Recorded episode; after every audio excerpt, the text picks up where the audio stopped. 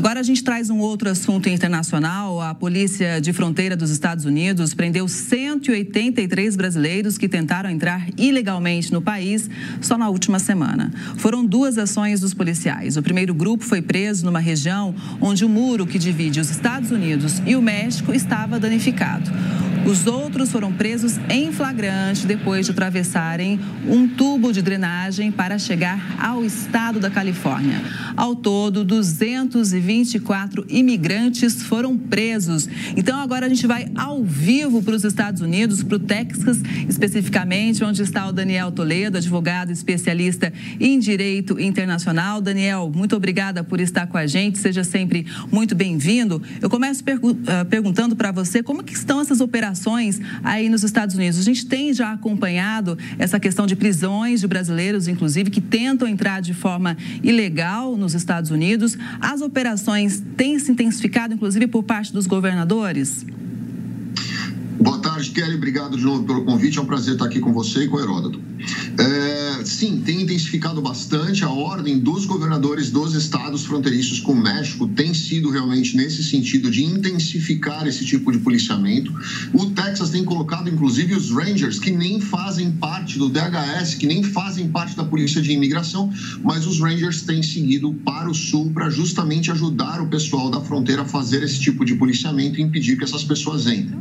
Lembra que grande parte dessas pessoas entram nos Estados Unidos ilegalmente com intenção de, de trabalhar, né? A intenção delas até é boa, mas a forma com que elas fazem acaba impactando num momento muito delicado dos Estados Unidos, no momento onde nós temos aí é, uma, uma super proteção aos empregos que, que hoje estão em excesso, mas porque os americanos não estão se apresentando, se eventualmente a gente permitir que mais pessoas entrem ilegalmente dentro dos Estados Unidos para trabalhar, nós vamos criar um caos ainda maior dentro da economia americana, o que é um grande risco. Então, sim, tem intensificado bastante a, a, a polícia de fronteira, tem cada vez mais a gente ouve sobre apreensões e infelizmente a gente ouve cada vez mais sobre o número de brasileiros que tentam passar ilegalmente e que acaba impactando na análise dos vistos no consulado americano no Brasil.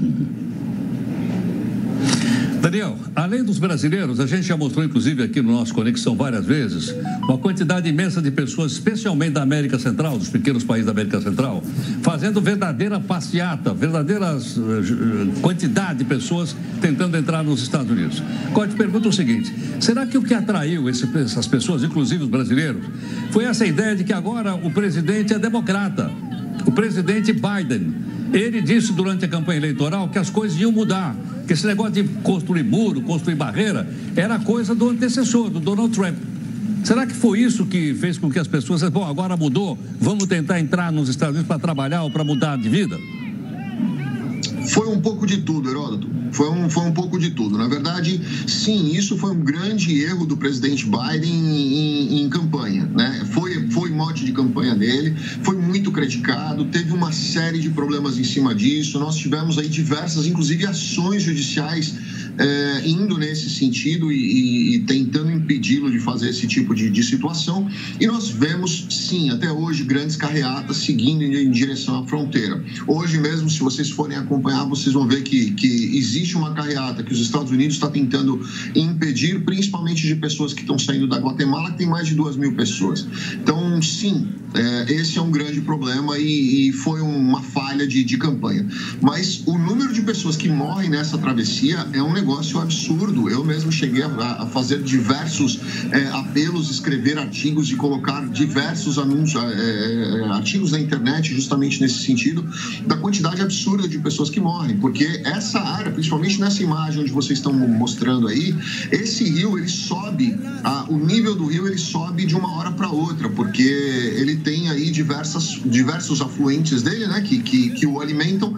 E se chover, e nessa área, quando chove, chove forte, como aqui no Texas, é, chove, mas chove de gente grande mesmo, de alagar mesmo.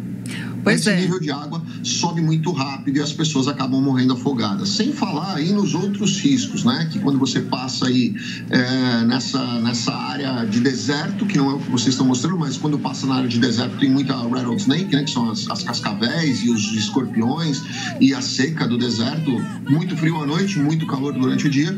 E durante as, e nessas outras áreas onde essas pessoas tentaram passar aí, que foram, foram presas, principalmente nessa área de escoamento ali, que é uma área de escoamento de água, são dutos de escoamento de água, é, isso aí pode subir o nível da água muito rápido, essas pessoas acabam morrendo afogadas. Sem falar que ali é uma área controlada pelo narcotráfico mexicano. Daniel, muito obrigada por estar com a gente, obrigada pelas informações. Boa tarde, até a próxima.